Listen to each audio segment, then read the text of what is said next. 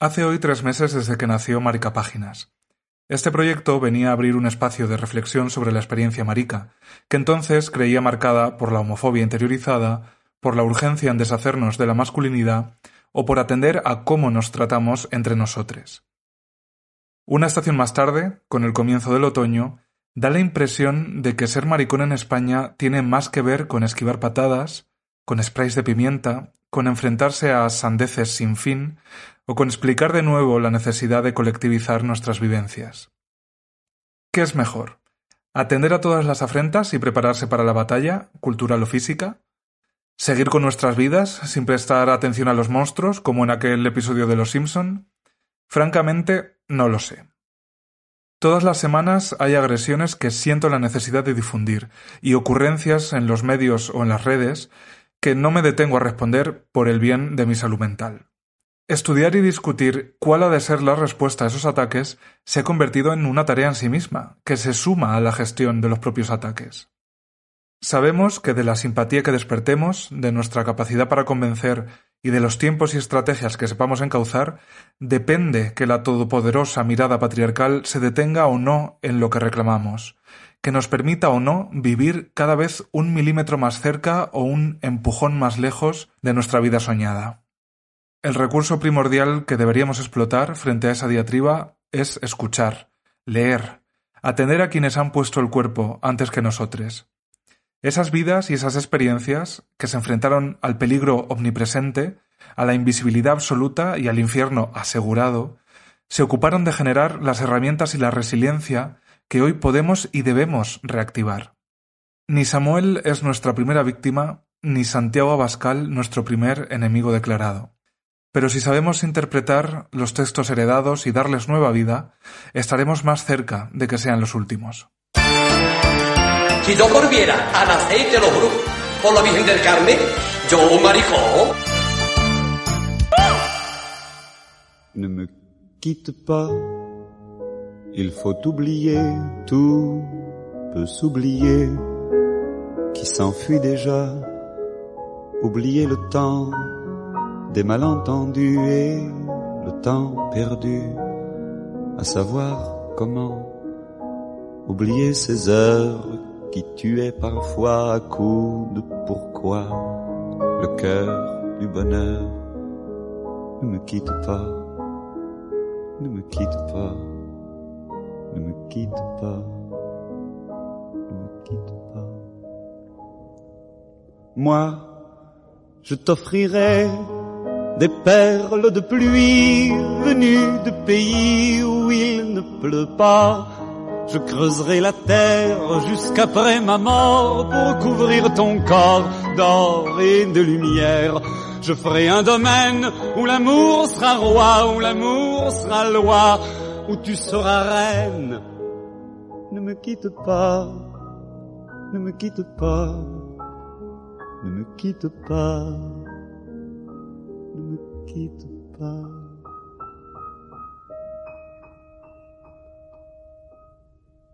Ne me quitte pas, je t'inventerai des mots insensés que tu comprendras.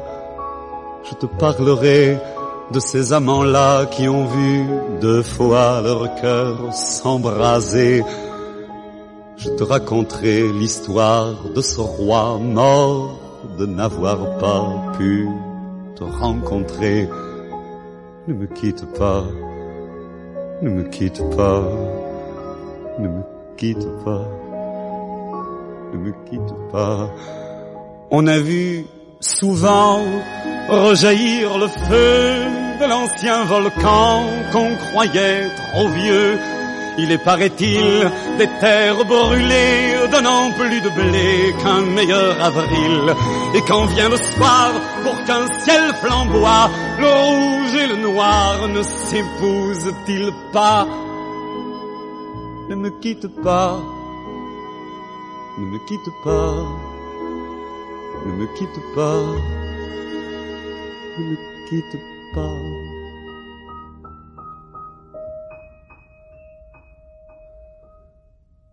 Ne me quitte pas, je ne veux plus pleurer, je ne vais plus parler, je me cacherai là à te regarder danser et sourire et à t'écouter chanter et puis rire. Laisse-moi devenir l'ombre de ton ombre, l'ombre de ta main, l'ombre de ton chien. Ne me quitte pas, ne me quitte pas, ne me quitte pas, ne me quitte pas. Luis G. Martín, bienvenido a Marica Páginas. Bien, bien hallados. A este episodio que eh, en el que vamos a hablar de ti, fundamentalmente. Qué pudor. Sí, porque el, el libro escogido, propuesto, eh, después de, de transitar Tengo miedo torero, Mansos y El cordero carnívoro, es El amor del revés, que es un libro en el que mm, haces un repaso a tu vida sentimental, afectiva, sexual, interna, eh, de autopercepción, de autoconocimiento.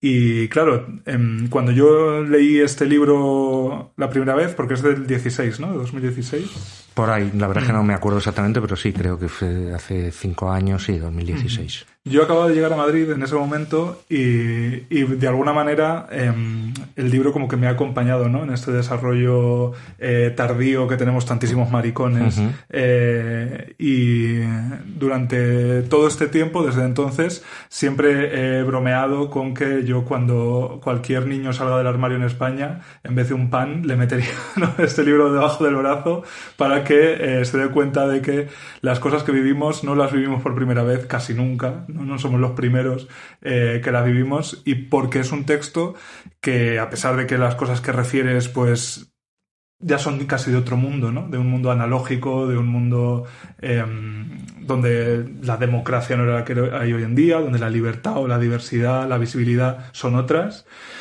Es increíble los paralelismos que la experiencia marica o el devenir marica en España sigue teniendo con tu relato. No sé si eso a ti te sorprende. Me sorprende. Eh, yo te diría incluso que, que- que le quitaría la geografía.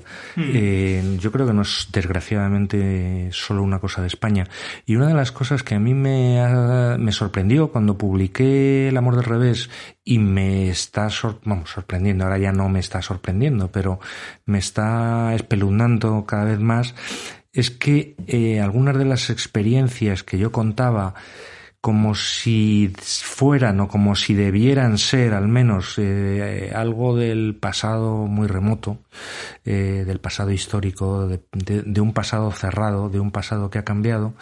De repente cuando, cuando me puse a viajar por España para presentar El amor del revés me encontré con chavales de 19 años o de 20 años que se veían perfectamente identificados en el libro, lo cual, más allá de halagarme literariamente, me, me estremecía pensar que a pesar de que todo ha cambiado, es decir, cuando yo saco el amor del revés, ya hace 10 años que me he casado, que el matrimonio igualitario está establecido en España, que supuestamente España, según dicen eh, las encuestas estas, es el país más tolerante del mundo, o desde luego uno de los más tolerantes, y sin embargo, a pesar de eso, sigue habiendo todavía un montón de niños cucarachas y de niñas cucarachas que, bueno, pues eso, que se sienten insectos, que se sienten raros y que viven su adolescencia y su despertar emocional, iba a decir sexual, pero su despertar emocional, bueno, pues mal, eh, con traumas, tú lo acabas de decir, o sea, retrasadamente,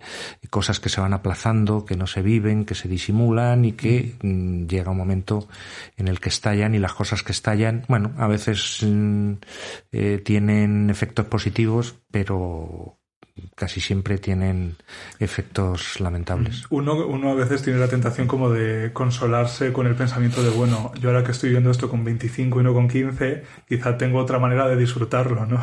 de una manera consciente o con una cierta preparación ante los mm, embistes del mundo, pero nunca, nunca, uno nunca termina de encajar, ¿no? Cuando, em, cuando ha estado en ese suspenso que, que el amor del revés retrata bastante por, pormenorizadamente, ¿no? Yo creo que este libro lo escribiste cuando pudiste escribirlo, ¿no? Cuando había una distancia Sí, Eh, lo, lo escribí mucho después de poder escribirlo. Mm. Quiero decir, podría haberlo escrito antes porque es verdad que en mi, en mi vida se produce eh, todo muy lentamente hasta que se rompe y en el momento en que se rompe se produce todo eh, muy deprisa y yo hace tiempo que tengo una normalidad eh, vital en ese sentido que podría haberlo escrito.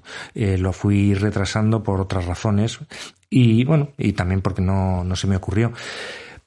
Pero, pero yo sí que creo que lo digo además en, en el propio libro, en El amor del revés, yo sí que creo que hay cosas que o se viven cuando se tienen que vivir o son otra cosa. Pueden Mm. ser maravillosas y son maravillosas de hecho, pero son otra cosa. Es decir, me me parece que hay una frase que dice algo así como un primer amor no puede ser a los 27 años. A los 27 años es otra cosa. Si la primera vez que te enamoras, que tienes la, la, la no, no que te enamoras, que vives eh, con alguien la, la primera sensación de, de plenitud, de compartir la vida, de pareja y todas estas cosas, lo podemos llamar como sea. Pero esa sensación del primer amor, que yo no he vivido, yo creo que tiene que ser a los 16, a los 17, a los no sé, a los 18 si vas un poco retrasado, o a los 15 si vas eh, por delante, pero en esas edades en las que tú le has puesto el nombre muy eh, plástico, ¿no? De cucaracha, ¿no? De ser un niño cucaracha en el que uno... Yo, yo fíjate que en mi experiencia personal em, probablemente ya me había quitado eh, todas esas connotaciones infernales, ¿no? Que tú refieres en esa educación eh, religiosa, cosas, y- claro, eso sí que ha cambiado, pero nacional católica, ¿no? Incluso. O sea, yo no, yo no me sentí nunca eh, tan abyecto, aunque los efectos fueran muy. las consecuencias fueran semejantes. prácticamente las mismas, ¿no? O sea, el sentimiento de soledad, sin duda, el de incomprensión hacia el mundo, ¿no? En el hecho de que eh, en las instituciones, ¿no? Que en ese momento es el colegio, tus padres, la gente que tiene autoridad para explicarte lo que es el mundo, ¿no? Que te dice por qué llueve cuando llueve, por qué nieva cuando nieva, o por qué hace sol cuando hace sol, Silencia Claro, jamás te explica. sí. Que, que a lo mejor llega, llegado el momento en el que te empiezan a atraer otras personas, eh, pueden no ser las que se supone que te tienen que atraer, ¿no? Em, en ese silencio absoluto en el que nosotros despertamos, sí que la, la oscuridad es, es igualmente densa, pero es verdad que yo ya tenía conciencia al menos de que aquello existía, ¿no? Que no, no- La televisión, las series, eh, claro, en ese, en ese sentido, Internet, por supuesto. Eh, en ese sentido yo creo que todo ha cambiado como de la noche al día, desde mi época a ahora. Pero es verdad que todo eso no ha supuesto que se rompa definitivamente, pues eso, la cadena de la soledad. Yo hay veces que, soy pesimista, o a lo mejor no es pesimista, sino todo lo contrario, y pienso que eso no va a cambiar nunca, porque en el fondo ser raro a una determinada edad siempre va a ser jodido, siempre va a ser chungo, y por lo tanto es casi una cuestión matemática y estadística, es decir, uno a los 13 años eh, lo que quiere es ser como los demás, puede ser el tener esa sensación de comunidad, si puede ser el líder, pues mejor o no, porque hay gente que no quiere ser el líder nunca, Ya solo sino con que sentirte parte claro, de- con sentirte parte de eso. Entonces, en el momento en que eres el, el raro, eso va a hacer que, que algo se quiebre. Y ahí es posible que dé igual que tengas una educación maravillosa, que des con una persona estupenda, incluso un profesor o unos padres que te adviertan previamente, porque siempre se va a producir algún tipo de quiebra. Pero bueno, es verdad que, que hay gente, yo el otro día estuve con un, conocí a un, a un chico eh, que tiene ahora 32 y que hablaba de, de su infancia en un pueblo de Extremadura y había sido perfectamente maravillosa. Es decir, no había tenido nunca, vamos, de hecho contaba la anécdota de que es bisexual y salió del armario tan deprisa que realmente eh, lo que fue para él complicado fue el salir del armario luego con las chicas, porque claro, todo el mundo pensaba ya que era eh, homosexual, que era marica, y entonces como que ya pensaba que si iba a decir eso, pues se lo, se lo estaba inventando, o que le iban a pensar que se había desnudado alguna chica delante de él y no lo había dicho, y todo esto. O sea que algo, algo ha cambiado. Pero sí, yo creo que hay algo que va a pervivir, a pervivir siempre. Sí, yo creo que lo, lo sorprendente para los heteros cuando se acercan, los que se acercan a la experiencia marica, es eh, comprender que nuestras infancias y nuestras adolescencias son extraordinariamente solitarias, incluso cuando tienen el perfecto aspecto de eh, la normalidad, ¿no? O sea, em, es, es, algo que va por otro cauce, que no uno no puede compartir, ¿no? no, no nuestra historia no es eh, la de uno no tiene por qué ser la de unos niños marginados absolutamente por la sociedad que, no se, que no se relacionan. Ni señalados ni, no, no, no tienen por qué ser eh, niños afeminados que pueden ser objeto, objeto de bullying abierto ni sí pueden ser personas perfectamente normales integradas pero fíjate hay una cosa ya de por sí que cambia todo el panorama. Eh, un, un chico hetero sobre el papel tiene a todas las chicas hetero con las que puede intentar querer ligar.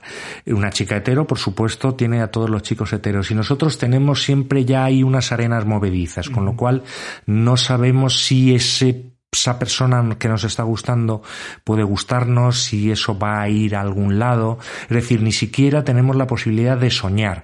Un chico hetero feo lo va a tener complicado también, pero mm, yo creo que, que nuestra situación en eso, a esa edad, se parece a la de, a la de un chico hetero o a la de una chica hetero feo. Es decir, que no tienes esa receptividad erótica. Incluso el más horroroso de los heteros creo que, eh eh, está en, el camino, al menos en la dirección correcta, ¿no? Está, nadie le va a preguntar por esa deriva. no, eso por supuesto. pero nosotros Ni, siquiera podemos compartirla, ¿no?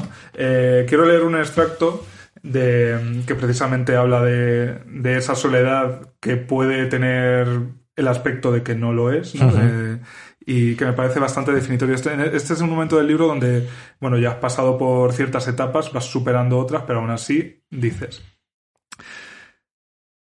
Ya era una persona adulta y había aprendido a nombrar las cosas. Sabía que aquello era la soledad.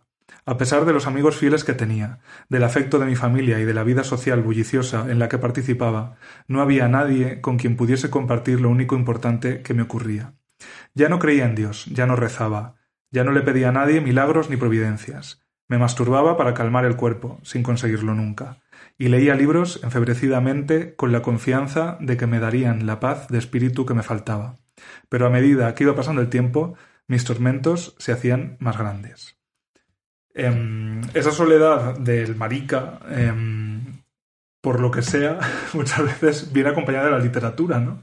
Eh, no, por lo que sea, ¿no? Porque yo creo que el arte eh, es un gran acompañante de, los maricas y de los y de los eh, amargados en mm. general. Es decir, muchos de los de la gente que ha tenido más sensibilidad artística es porque se ha refugiado en el arte y porque ha podido, bueno, pues como los ciegos desarrollan el tacto, desarrollar otro tipo de, de sensibilidades. Y yo, desde luego, en mi caso, yo siempre he dicho que yo tengo la sensación de que a mí la literatura y el cine en un punto de mi vida me salvaron la vida, me, rescataron de, la locura. Eh, yo creo que lo que tiene la literatura es eh, que, claro, tú puedes estar leyendo un libro perfectamente inocente, ¿no? A ojos de tu familia y tienes por ahí... Mm, hombre, si, si, es las 11.000 vergas, pues a lo mejor el título ya te, te delata, pero puedes tener las cosas más fascinantes, más locas, más soeces, más turbias, más lo que sea, y las puedes tener en la mesilla de, noche y tus padres en principio, a no ser que curioseen, eh, estás a salvo, ¿no? Con el cine, por ejemplo, es más complicado, ¿no? Ver esas películas que ya nos empezaban a interesar en la adolescencia, em, claro, alquilarlas en el videoclub.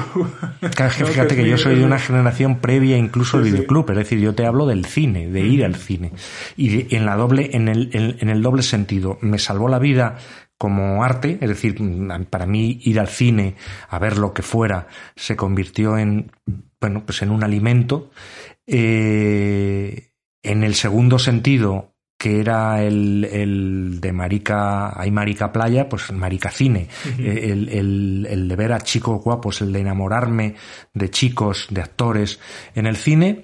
Y en el tercer, y en, y en tercer lugar, que tampoco era tan fácil en esa época encontrar películas que sí que pudieran ser referentes. Es decir, que, que aparte, bueno, pues te iluminaran, te abri en este aspecto concreto, no digo en general, te abrieran caminos, te, te, te, te revolvieran en ese sentido. O sea, para mí la, el cine y la... Claro, el cine tenía la ventaja en una época en la que la pornografía no estaba tan accesible, eh, que, que, tiene la carne de un actor que aunque no estuvieran desnudos y no fuera erótico en el sentido estricto, pero sí tenían ese erotismo del deseo de, del amor. Yo creo que también lo he dicho alguna vez, una de mis mayores vergüenzas es haber estado locamente enamorado de Tom Cruise en algún momento. Bueno, pues ese, ese cualquier cosa que estrenaba Tom Cruise, yo iba a verla y para mí aquello era como una especie de, de,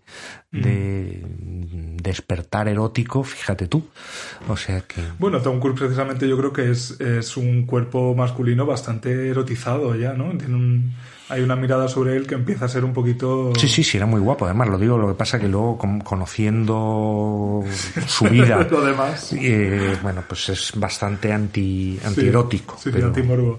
Lo digo porque uno ve los galanes antiguos y, y de repente se, no sé, se quita la camiseta y... y es verdad, es y verdad, son hombres sí. absolutamente Fofos. anodinos, Fofos, sí, ¿no? Cuando sí. menos a los ojos al menos actuales y probablemente en los 80 ya empieza a haber ahí un... Sí, sí, un sí, claro, los relatos, eh, la ficción, el arte eh, es, es, casi el único espejo donde uno puede mirarse, ¿no? Porque está claro que en el de los demás es imposible. De hecho, cuando uno se, se despierta como marica, ¿no? Eh, inmediatamente lo que hace es eh, rechazar cualquier superficie reflectante mínimamente, ¿no? Que pueda descubrir el secreto a los demás.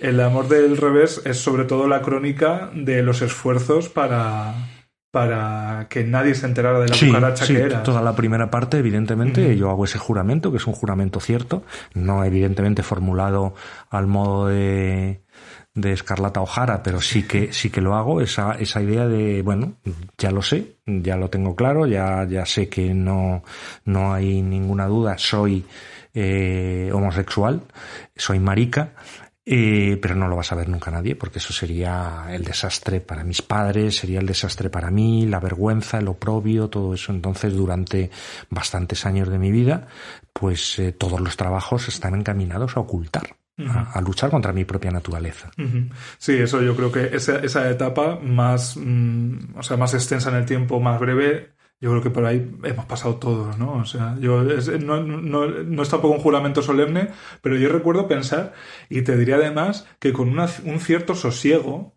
yo pensaba, bueno, pues esto ya sé lo que es, ¿no? Y desde el momento en el que ya sabes lo que es, como que ya puedes domarlo, ¿no? Pues yo pensaba, pues bueno, yo evidentemente me casaré con una mujer y tendré hijos, que es lo que me toca, y bueno, pues eh, esto será algo que, que me quedaré yo para mí, y mientras me... Qué ingenuos somos a esa Madre edad. mía, o sea, esto a lo mejor en mi caso sería pues, yo qué sé, 14 años, ¿no? Uno cuando ya... Y yo sería hermano con 17. O sea que la cosa no, no, no tuvo más recorrido que, que, esa. Pero en ese momento, o sea, el convencimiento es absoluto. Es absoluto. O sea, Pero yo, yo tengo la... No lo sé, en esto me, me corriges tú. Yo creo que hay, hay algo que ha cambiado eh, mucho en este sentido que tiene que ver con, con Internet, con Internet y Sin las duda. aplicaciones, ¿no? Porque ahí sí que puedes encontrar una comunicación que, que, claro, yo en mi época no había nadie, o sea, yo no podía, salvo que salieras, pues eso, al ambiente, cosa que para mí era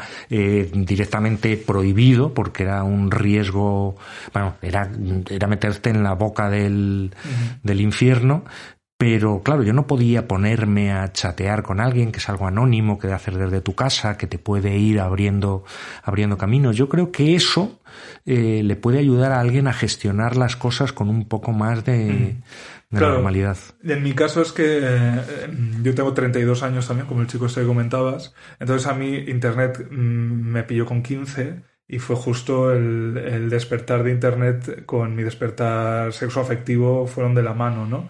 Eh, lo que pasa es que yo creo que a mí, mm, o sea, por mi experiencia o desde mi experiencia, mm, poder comunicarme con gente que era como yo tampoco me facilitó demasiado las cosas hasta que eso no, no tuve conciencia de que se transformaba en algo más o menos real.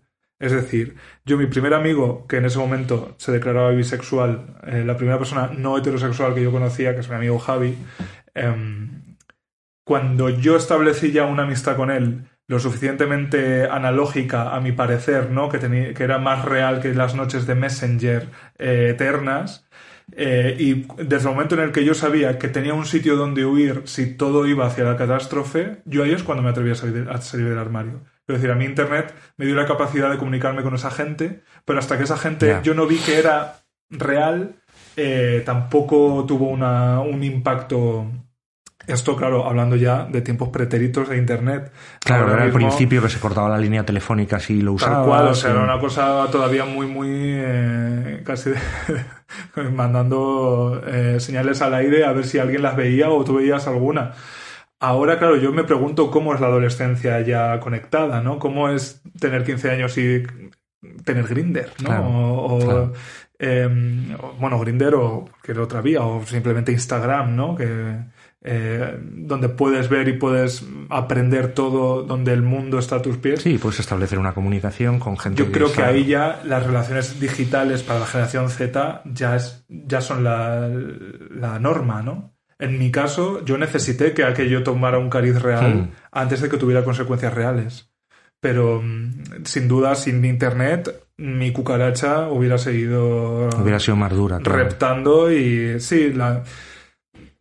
Claro, nunca lo sabremos, ¿no? Pero eh, en ese minuto de descuento de, ya volverme a la locura apareció ese modem y, y, marcó todo lo demás. Y marcó la experiencia marica ya para siempre.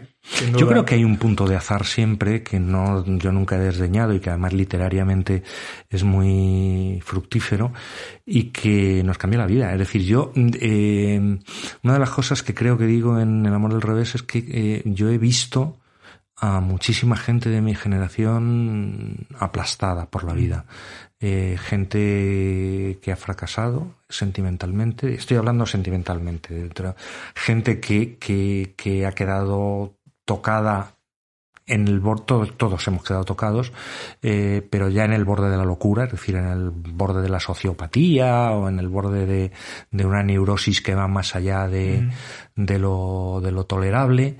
Y eh, hemos visto gente eh, que, que, que, se ha casado que se ha casado con, con, una mujer y que ha tenido una vida. Y yo recibí muchos mensajes cuando publiqué El amor del revés, eh, absolutamente conmovedores algunos. Uno que no tiene que ver con esto que estoy diciendo, pero que es probablemente el más doloroso de una, de una chica que me, que, que me decía que, que su hermano eh, había tenido una vida muy parecida a la que yo estaba contando en las líneas generales, como tantos otros, y que en un determinado momento no había soportado la presión y se había suicidado. Y que, que, que, ella tenía la sensación de que si su hermano hubiera aguantado ese momento de presión por lo que fuera, es decir, porque hubiera encontrado un agarradero, bueno, pues ahora seguramente sería una persona pues también parecida a mí, es decir, una persona normal, eh, con una vida más o menos feliz, más o menos activa y esto. Y yo siempre he tenido también la sensación de qué habría sido de mí si no hubiera, si no se hubieran cruzado en mi vida determinadas personas y determinados azares que de alguna forma te rescatan o te cambian el, el, el te cambian el destino. Es, es muy difícil de, de, definir, pero sí, yo creo que hay gente que, que si se les hubiera parecido en vez de la Virgen María un marica a tiempo, pues probablemente eso, en vez de estar casados con una mujer, bueno, separados ya seguramente y amargados, pues eh, eh, tendrían una vida que hubiera sido mucho más satisfactoria, mucho más plena de lo que son no habrían tenido que, que tener de, dobles vidas, mm. etcétera, etcétera. Es una, es una cosa tan triste, en el fondo, pensar que, que todas las, las, vidas que se han destrozado, las que se han destrozado de, de, maricas y las que los maricas han destrozado en algunos casos en los que, en los que se han casado con, con, con, mujeres a las que evidentemente no querían o querían de otra manera. Pero sí, yo creo que, que cuando, cuando el azar eh, está más limitado, las cosas son mucho más difíciles. Cuando tienes Grinder, pues el azar es más fácil de buscar, yo creo. No, y sobre todo esa, esa espada de Damocles, ¿no? Prendida, prendida siempre encima del de, de devenir marica. Eh, aprendes un poco también a ignorarla cuando estás distraído eh, con otros maricas, ¿no? O sea, eh, yo creo que... Y cuando follas, que eso también, también ayuda. que eso está, está muy bien, claro. Eh, creo que la... Fíjate que, que, la experiencia marica a lo largo de las décadas eh, sigue de alguna manera enquistada en el cis heteropatriarcado, lo cual hace que hay cosas que no, no me parezcan tan distintas, ¿no? A mí, en mi caso, la aparición de Grinder en un momento dado en, mi vida, yo creo que puede ser comparable a cuando en el, en el, libro cuentas, cuando tú empiezas a usar los anuncios por palabras. ¿no? De repente es donde tú pensabas que no tenías posibilidades, hay una, en este caso, una tecnología o un hacer que sí te permite ese contacto. Luego, gestionar ese contacto eh, es lo complicado también. Quiero decir, eh, Claro, el sí, Grinder sí. tampoco ya, nos ya hace la vida más fáciles. Ya lo sé, os la hace más fácil en un sentido, en un sentido y, la claro. y, la complica en otros. Sí, sí me da la sensación. Hombre, yo creo que, que queremos pensar que evidentemente la línea de la historia va mejorando las cosas y sería eh, ingenuo pensar que no es así, ¿no? Y que mi existencia no ha sido más fácil que la tuya y que la del que tiene 15 ahora no va a ser más fácil que la mía, pero claro, enfrentamos otras cosas, ¿no? Sí, y sí, esa experiencia. Y lo de eh, las aplicaciones es verdad que tiene su tela, uf, que también es una tela muy literaria y que da sí. mucho juego, pero esa, ese problema de relacionarse y de saber exactamente qué es lo que estás buscando es complicado, sí. Tengo, vamos. Y tengo... entender que el, que el valor eh, claro, tú participas de un intercambio que es casi liberal, ¿no? Incluso de medidas, ¿no? De 180 y tantos centímetros, 70 y tantos kilos, tantos centímetros de rabo, eh, este, esto, este interruptor arriba, este abajo, este arriba, este abajo. Reducirte a eso también tiene su, su sí, aquel. Como fuera una mm. aplicación de trabajo, una búsqueda de trabajo. Tal cual, sí, sí, el Mercadona. Mm, pero claro, sí que eh, lo, lo, que es emocionante es, eh, es, conocer una historia que ha sobrevivido a eso. ¿no? Los momentos más emocionantes del libro yo creo que son también algunos de los más duros. ¿no? Eh, hablabas de este, de este marica que, pues, que prefirió dejar de vivir a tener, seguir enfrentándose. En el libro hay un momento en el que tú mismo tienes... Uh -huh a lo mejor no un, un, deseo fervoroso de acabar con tu vida, pero desde luego una tentación que... Sí, esa, ese momento, ese momento que es el de, bueno, pensar que nunca va a haber salida. Uh -huh. Y que por lo tanto, como nunca va a haber salida, eh, el sufrimiento perpetuado, bueno, pues es una cosa muy difícil de llevar, evidentemente. Es verdad, es verdad que ese momento en mi libro, está relacionado con algo que puede ser perfectamente reconocido y reconocible para cualquier adolescente, porque tiene que ver con el desamor. Uh -huh. Y el desamor, es verdad que nosotros lo hemos tenido más fácil, lo del desamor, por razones estadísticas, entre otros, como decía antes, uh -huh. pero el desamor hay mucha, vamos, casi todos los adolescentes en algún momento se han enamorado de alguien que no les correspondía y por lo tanto han sentido esa soledad oceánica mm. y han podido tener la tentación de decir, eh, sí, bueno, yo eh, creo que lo cuento también en El amor del revés, tenía un amigo que sigue siendo mi amigo, que se acababa de separar de, le acababa de dejar su novia y se hizo unos cortes en la muñeca porque era también es un, una, una forma de, de dramatizar ese, ese Sí, darle un poco salida a esa angustia, ¿no? Eh, de, de, performarla. Es que, es, que, es que vivir es muy chungo en general. O sea sí, que... es complicado, claro. Eh, hay un. Hay un. un extracto que a mí me resulta particularmente doloroso, te diré, que. Eh, que indica también cómo en la experiencia marica las consecuencias de haber haberte odiado tanto, ¿no? Haber tenido un desprecio hacia uno mismo absoluto, tampoco uno acaba de desprenderse nunca, exactamente de eso. Dices así.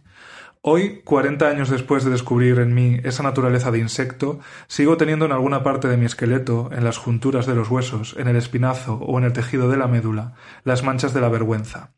Ya no guardo el secreto sino que, al contrario, hago alarde de él, me muestro casi con exhibicionismo en cualquier ámbito, escribo artículos en los periódicos hablando de la discriminación, compongo estas memorias sodomitas, pero en el fondo de mi conciencia pervive, sin duda, algún rastro de aquellos años. Los prejuicios, el sentimiento de inferioridad, el peso inofensivo del fracaso. En aquellos meses, por lo tanto, comprendí que no estaba enfermo, pero no dejé nunca de sentir que lo estaba. Sí, yo, yo, yo creo, yo creo que también está dicho en algún momento del libro o en otros libros míos, yo creo que, que lo que te pasa entre los 12 y los 16 años, eh, o los 10 y los 16, te, te marca definitivamente, marca tu temperamento. Hay, siempre hay algo de genético, siempre hay, por supuesto, algo de ambiental, de, de todo eso. Pero las cosas que te ocurren en, en, en esas edades, eh, al final determinan que tú te comportes de una manera u otra.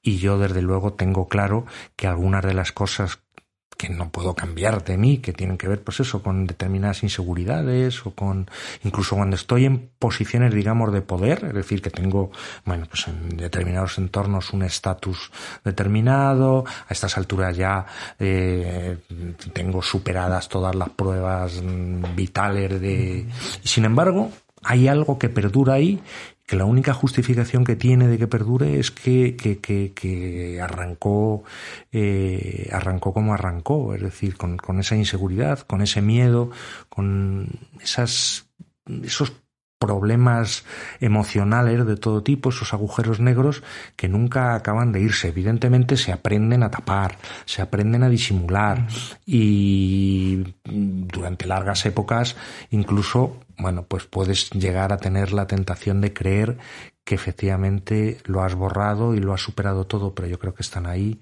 y que, bueno, también es verdad que se aprende a convivir con ello, es decir, que lo que a los 27 a lo mejor me parecía un lastre, bueno, pues ahora ya soy incapaz de pensarme sin esa forma de ser, con lo cual, pues ya ni siquiera me parece me parece problemático. Pero sí, eso es así.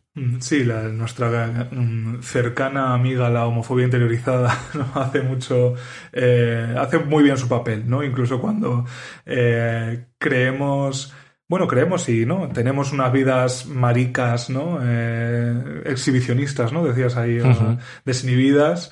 Em, incluso parte de la desinhibición con la que uno experimenta su homosexualidad viene también de, de un cierto deseo de venganza, ¿no? O de rencor respecto a ese sentimiento, pero porque ese sentimiento sigue vivo, ¿no? Claro, y que, que te impide comportarte, digamos, que con naturalidad, sin, sin ni resentimiento, ni intento de recuperar tiempo perdido, ni nada, sino simplemente haciendo aquellas cosas que, que, te, que te apetece. Luego, ideológicamente, yo me di cuenta también, esto creo que sí que, que cambió, pero a lo mejor el hecho de que hable tanto de ello y mi próximo libro eh, vuelve a ir sobre sexo y esto, eh, mm, esta sensación de, de, que ideológicamente hay algunas cosas que perduraron mucho tiempo, es decir, eh, eh la idea de que la promiscuidad es mala, por ejemplo, uh -huh. que, que ahora pienso exactamente todo lo contrario desde hace tiempo, pero, pero yo creo que era algo que, que, yo estaba predestinado a pensar lo contrario por, por, por, mi, por mi forma de pensar, por mi mirada hacia el mundo, etcétera, etcétera. Y sin embargo, esa parte estaba descolocada de, del resto de mi yo justamente porque eso había quedado ahí como un, mm. como un, como un lastre mm. y hubo que desmontarlo con mucho más tiempo, con mucha más paciencia hasta que se, bueno, pues se desmontó. Sí, o sea, la, el, el, el, camino es siempre el mismo, que es el de cuando me doy cuenta de que soy marica, voy a intentar ser lo menos marica posible, es decir, voy a intentar que mis relaciones, mi vida sexual, mi opinión del mundo, de la vida y de los demás sea lo más heterosexual posible. Es decir, voy a intentar follar por amor solo, ¿no? Casi con la procreación sí, sí, sí, sí, como, sí, como- es- es como eso. objetivo, de alguna manera, aunque sea metafísica, ¿no? Y, No nos lo decimos, pero nos comportamos así. Sí. Claro que sí, y de hecho te diré que eh, nosotros somos muchas veces los peores jueces, los propios maricas, de los comportamientos de los maricas a nuestro alrededor. Yo creo que eso afortunadamente, mm, al menos quiero pensar, o yo por mi experiencia en mi burbuja, ¿no? Mm, Creo que ya ha cambiado, pero la cosa de hablar Yo- mal de quien folle mucho. Yo o- creo que hay una ola ahora de neopuritanismo, ¿no? Ya, ya, yo, eh, claro, es que eso ya De es- la siguiente generación la me, tuya. me pilla de... Pero yo creo que la hay y me, me preocupa muchísimo. No, no creo que sea una cuestión marica, es una cuestión más general, pero claro, lo sorprendente es que, que, que el mundo gay eh, lo haya asumido con la misma Sí. Yo, normalidad que... eh, in- intento entenderlo y tengo una, un- una intuición, una intuición que, que, es el correlato de lo que decíamos antes. Si tú con 14 años o con 15 años tienes Grinder y empiezas a relacionarte con otros hombres que normalmente van a ser mayores que tú, por lo tanto va a haber ahí un, desequilibrio de mm, herramientas absoluto, es muy pro- probable que tus primeras experiencias con esos otros maricas que van a marcar lo que tú piensas que es la experiencia marica, sea que te sientes utilizado, ¿no? Eh, que es un poco lo que viene a decir la generación Z, ¿no? Eh, a ese respecto. Quiero decir que se han sentido objetos sexuales antes que sentirse personas, ¿no? Y claro, es que si tú eres un efebo de 15 años en Grinder, claro que te vas a sentir un objeto sexual. Mucha gente te va a ver así, ¿no? Mm, Creo que por ahí puede ir Bueno, la... sí, pero esto es una. Yo, yo creo que el movimiento es mucho mayor, es Sí. decir, que no es solo gay, con lo cual está, o sea, lo que estás diciendo tiene sentido. De todas formas, bueno, eso es algo que da mucho. el- es el libro de Alberto Mira, el, el Sí, último sí, libro de Alberto Mira y todo. Crónica que- de un devenir. Crónica de dónde venir, sí. Que tiene mucha tela para, para discutir y que a mí realmente, eh, bueno, me, me pilla afortunadamente mayor y por lo tanto ya me indigno poco, pero si pudiera me indignaba. Sí, eh, o sea, la, la- aprender a socializar a través del sexo, yo creo que evidentemente puede tener unas consecuencias, ¿no? Eh, incluso cuando uno está deseando que así sea, ¿no? Está deseando medirse con los demás eh, a ese respecto. Claro, uno puede caer en entender que la valía solo es esa, ¿no? La sexual. La que vales lo que vale tu cuerpo en el intercambio liberal de las aplicaciones o, o del ambiente, ¿no? Que eh, muchas veces, si uno no va a los sitios adecuados, eh, son una extensión del grinder, ¿no? Con básicamente lo- los, mismos, los mismos objetivos. Yo como siempre me he quedado con la frustración de ser hombre objeto, pues por eso me parece más difícil de comprender que eso se vea. Se Ya- vea ya como- no, yo creo que ya no llegamos. No, yo desde luego nunca llegué, pero Eh, tu relación con el ambiente eh, también es ¿no? va surgiendo a través de, de los años que de los que haces una crónica en este libro y siempre es o sea hasta que te bautizas ¿no? en Chueca de rechazo absoluto lo cual es también algo que yo creo que es como una prueba eh, que todos tenemos que pasar, ¿no? Todos tenemos que despotricar de orgullos y de guetos antes de comprender que lo que estamos clamando es que nos abran hueco.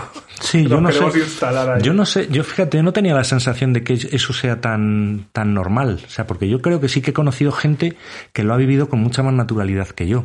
Eh, la historia de, bueno, pues llegado un determinado momento, pues eh, en vez de salir a una discoteca normal, pues ibas a un sitio ambiente para, para ligar. Yo sí, yo, para mí, desde luego, yo creía, era uno de los tópicos que se decían, que en el ambiente la gente solo iba a follar.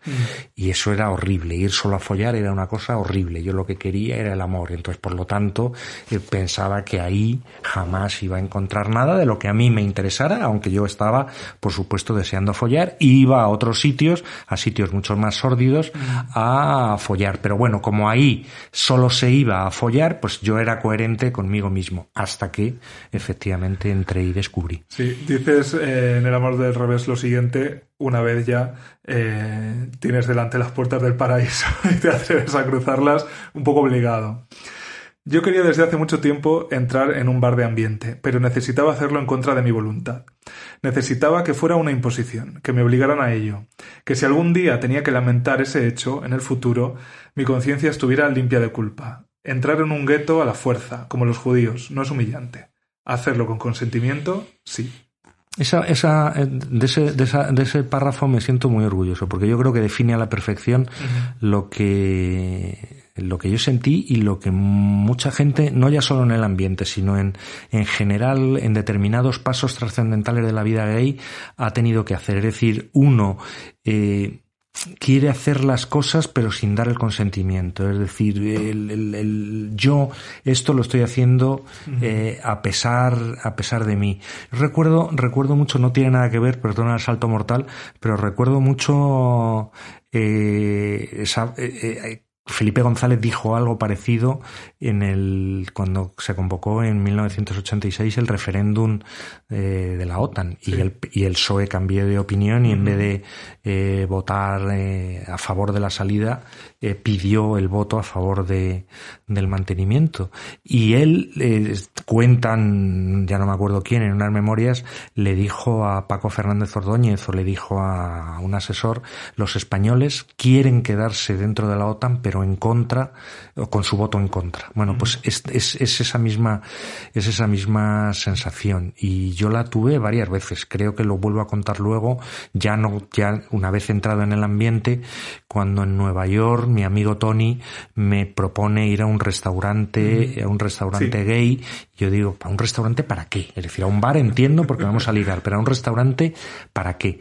Pero es mentira. ¿eh? Yo, yo tenía también esa necesidad eh, no reconocida de vivir en, en un esto que se llamaba el gueto, uh -huh. que, que, no tenía nada de gueto, eh, porque realmente tú entrabas ahí si querías y salías cuando querías. No era un gueto, pero era eh, un paraíso de comunidad. Es decir, uh -huh. eran los, los, yo creo que ahora es más difícil de entender, pero era sitios en los que los homosexuales nos sentíamos seguros, de verdad, en todos los sentidos, no seguros de que no te fueran a pegar, que yo esa sensación de inseguridad, como tampoco eh, eh, iba haciendo alarde de nada, tampoco tenía mucho miedo de que me pegaran, pero sí esa seguridad de poder ser tú mismo, de poder mariconear, de poder sacar pluma o no, divertirte, follar, mirar a alguien, tú ibas simplemente con las, el resto de limitaciones uh -huh. que tenías en la vida vida, pero no es ahí desaparecía eh, de, desaparecía ese miedo a, a, que te señalaran, a que te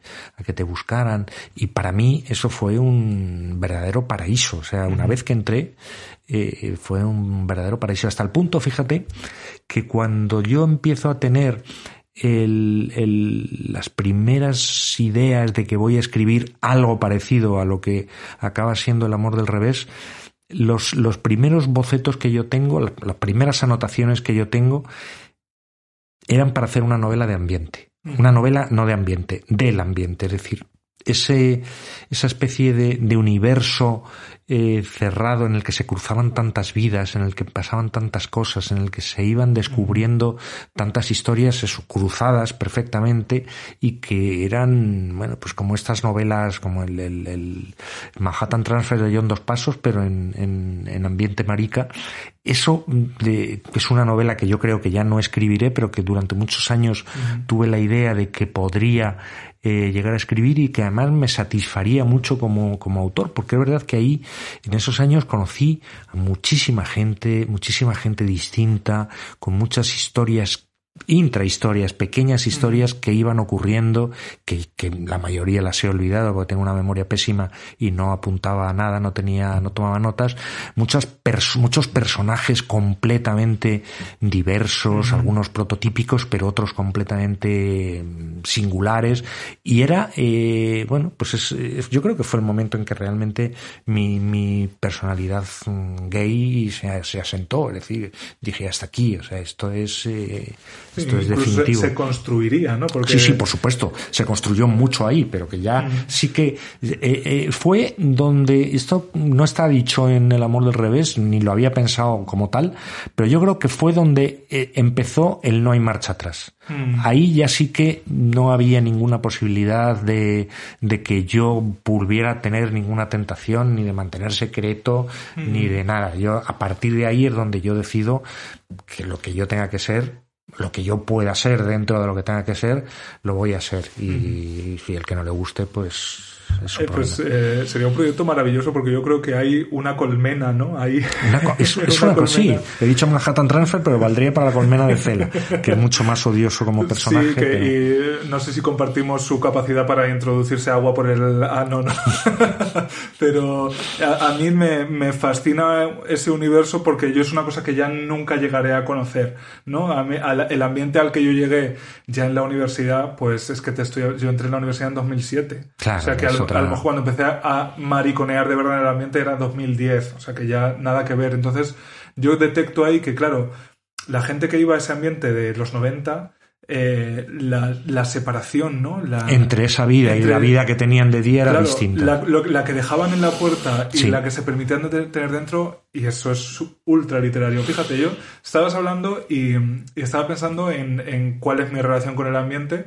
Eh, y, y me he acordado de que yo tengo una pierna un centímetro más larga que la otra. Entonces yo tengo que llevar un alza en, en un zapato de, que me regule y ya está, y sin problema.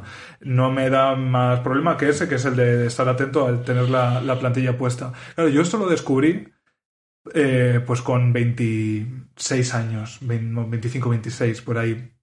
Hasta ese momento, para mí lo normal había sido que me doliera un poco el andar, ¿no? O sea, no estar del todo cómodo cuando hacía una cosa tan cotidiana como andar, pero no le había, da- no le había dado importancia. Claro, para mí el, el ambiente fue eso, fue descubrir que sí, yo era capaz de, de navegar el mundo heterosexual con una pequeña incomodidad, con algo que probablemente luego hubiera ido derivando hacia problemas mucho más serios. Pero sí, yo era capaz. Eh, yo también fui ese marica que no necesitaba rodearse de otros maricas porque yo no solo soy marica, ¿no? Soy muchas cosas más. Y no, no tiene por qué ser lo primero. Amiga, date cuenta, ¿no? de todo lo, lo que ha cambiado. Y descubrir el ambiente que mm, también hay muchas puertas al ambiente, ¿no? Aunque parezca que es una celestial y está, en vez de San Pedro, pues no sé, está Boris Izaguirre en la puerta para, para recibirte. Eh, hay muchas entradas al ambiente. Yo creo que también las primeras experiencias ahí pueden ser un poco traumáticas. Sin duda. Si sin duda. no Y tienes las- la suerte de, de bueno, de ver que, que hay un cierto encaje de ese universo con tu vida. Pero una vez eh, das ese paso y dejas eh, el- la norma cisetero atrás, ahí, como tú decías, ahí ya puedes girar la cabeza para ver lo que has abandonado, pero jamás tienes la tentación de, de volver Sí. a la incomodidad. Y me parece buen ejemplo el del centímetro, porque es verdad que, que hay cosas que yo lo, lo había oído con, con una amiga miope. Que, que nunca pensó que era miope hasta que se puso gafas y dijo, hostia puta, si el, El mundo era así, El ¿no? mundo era así. Pues eso, o sea, esa, esa sensación de que, joder, pero ¿qué, qué mundo, ¿en qué mundo estaba yo viviendo?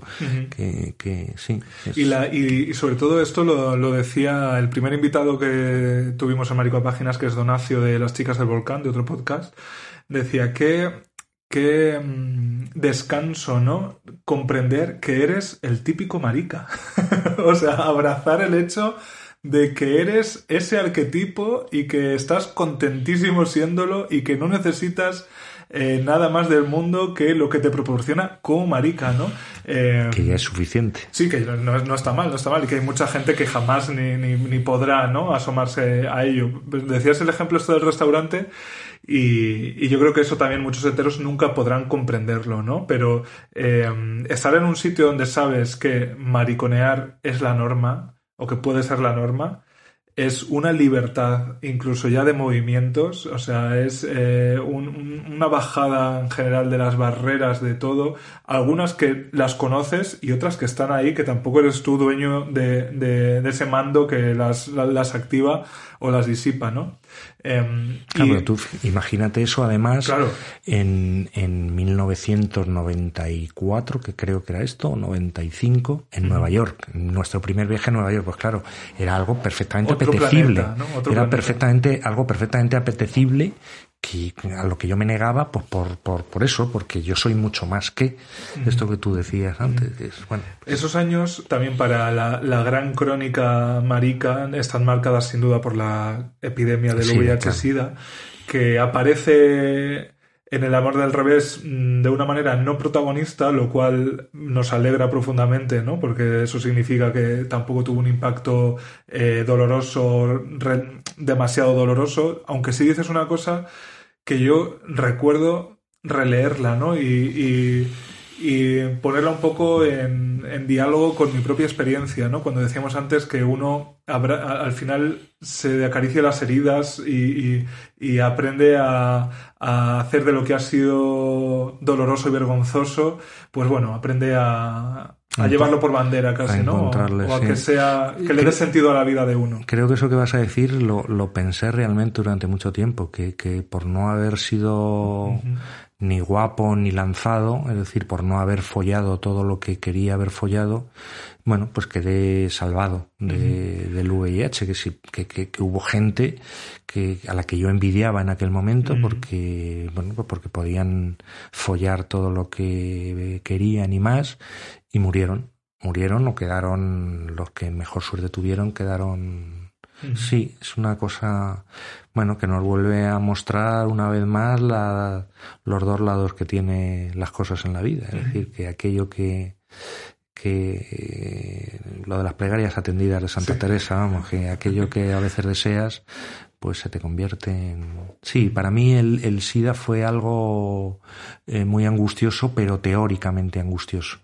Recuerdo que eh, hubo un chico con el que me intentó casar, esto ya fue muy, muy tarde, hacia el año 96 o 97, Lucía Echevarría, en la época en la que Lucía y yo eh, teníamos trato, eh, y seis meses después murió de SIDA, el chico este. No llegué a tener, afortunadamente, eh, no me gustaba, porque si no, es posible que hubiera habido... Sí, fue una cosa que yo creo que en la distancia, visto en la distancia, yo creo que se están empezando a hacer obras de arte muy interesantes. Visto en la distancia, es así que fue una epidemia con todos los ingredientes literarios, porque estaba llena de moralidad, claro, y eso es, eh, para la literatura, es el pan nuestro. Una epidemia como la del coronavirus, bueno, pues tiene otro tipo de reflexiones. Yo creo que va a pasar dentro de cuatro años, mm, ni, ni nos vamos a acordar de que ha existido, pero el SIDA sí, porque el SIDA sí que estuvo lleno de, de moralidad, de un dolor muy segmentado, de, de, marginación relacionado con el sexo, que es algo que siempre también tiene un plus de es fue algo fue algo bastante terrible. Yo lo que me pregunto ahora es, claro, la, quienes lo vivisteis, ¿no? Quienes convivisteis con con con la amenaza, con esa amenaza, tú decías que es literaria y también es casi eh, es muy cinematográfica, ¿no? Incluso las propias heridas que genera en el cuerpo, ¿no? sí, claro. el, el, estado en el que dejó, eh, lamentablemente. luego parece que la medicina ha sido ahí muy milagrosa, ¿no? Y que de, de, aquel, de aquel apocalipsis la gente que convive con el VIH ahora mismo. Sí, pero la gente, pero la gente que convive, es decir, la gente que, que, ha sobrevivido. Eh, porque yo recuerdo a. Es que no me va a salir el nombre ahora, pero. El fundador y presidente de, de una ONG clásica en Euskadi eh, hablaba del síndrome de eh, Lázaro. Claro, mm. de, de, haber, de haber estado esperando la muerte, o sea, postrado en una cama pesando 50 kilos y sabiendo que cualquier minuto puede ser el último, y cómo cómo recuperarse de eso y volver a, a tener una perspectiva vital también era un trabajo que había que gestionar, ¿no? Eh, yo me pregunto, claro, para los maricas que vivisteis la, esa epidemia, si ahora mismo crees que también de alguna manera queda algún resto, queda eh, alguna conciencia de, de, aquellos años en los que, claro, durante mucho, los primeros años es que ni siquiera se sabía qué provocaba aquella enfermedad, ¿no? No, no ha sido ni... Eh... Claro, yo recuerdo perfectamente vivir los tiempos en los que, en los que todavía dudaba si besar a alguien. Claro. Podías, o sea, estas cosas que son o sea, que lo ves ahora y casi parece como los, las afirmaciones de los negacionistas que, que dicen que pues eh, eh, ese nivel de disparate duró años, no fue una cuestión de meses. Se duró, decía que, que eran los periquitos y la gente los, los, liberaba. De los periquitos no me acuerdo yo. Y las pero- fresas, eh, haciendo investigación, salen cosas absolutamente disparatadas. Yo no, no, no creo que, que no creo que haya quedado una herida que se mantenga generacionalmente. Quiero decir, que se releve generacionalmente. Yo creo que, que tu generación y las generaciones siguientes, bueno, han, lo han visto como una, ya, como una enfermedad crónica y por lo tanto mm, ha cambiado todo. Y yo creo que la PrEP ha acabado de cambiarlo todo. Porque, por ejemplo, yo creo que ha desaparecido ya el, el barebaquismo, ¿no?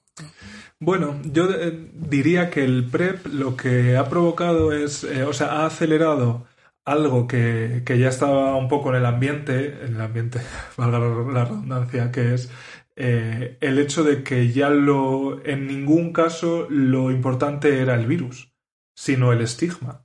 O sea, yo creo que todos los maricas de mi generación convivimos con gente a nuestro alrededor que es portadora del VIH.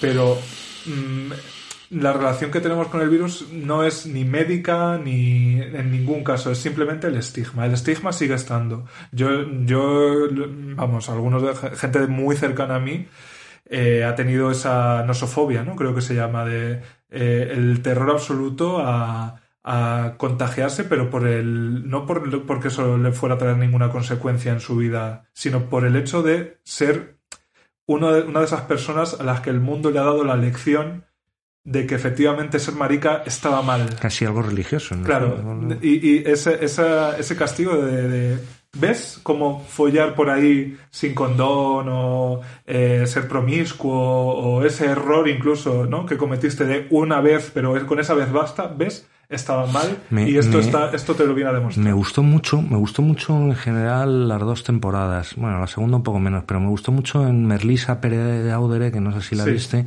el- en la segunda temporada, el hecho de que el protagonista, eh, bueno, pues eh, contraiga el virus, además lo contraiga por un día, efectivamente, o por una vez que, que fue yo sin condón, y cómo consigue crear. Fíjate, a mí me gustaría saber si un chaval de 20 años o de 25 años, eh, que es la edad que tiene Carlos Cuevas, más o menos, eh, vio ese capítulo con la misma angustia con la que lo, con la que lo vi yo. Porque probablemente, eh, o con la misma angustia con la que lo vive el protagonista, que, que en teoría debería ser la misma angustia con la que lo ve alguien de, de su edad. Pero yo tengo la sensación de que no.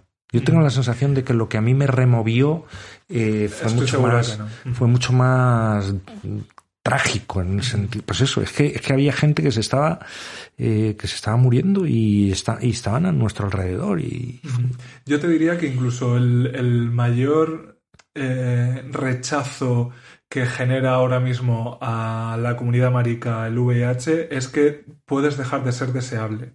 No es tanto que te ponga en peligro de ninguna manera, porque ya no te pone en peligro de ninguna manera, sino que dejas de ser deseable, ¿no? La gente te puede rechazar. En ese sentido, los maricas no quieren tener VIH como no quieren pesar 120 kilos. sí o no, te- o no tener el colesterol alto en sí o ser eh, No, yo lo digo más en el, en el, en el intercambio, Ya. ¿sabes? En, en la cosa de Grinder de si pesas 120 y lo pones, la gente te puede rechazar por eso y te va a rechazar por eso. Y ya se encarga Grinder de tener su estatus de VIH para que tú puedas poner eh, que eres negativo y cuándo te has hecho la última prueba, cosa que mm, yo no sé hasta qué punto de verdad eh, es positiva para nosotros, ¿no? Que eso, eso sea un baremo, porque claramente si en Grindr tú puedes poner tu estatus es para que la gente te pueda rechazar por él. Hmm, Porque todas las personas que tienen VIH y están tratadas y son indetectables, no te van a transmitir el virus, aunque folles sin condón y mm, aunque hagas todo- todas las actividades. Pero en eso, en eso tenemos una mente precientífica. Ya. Está claro.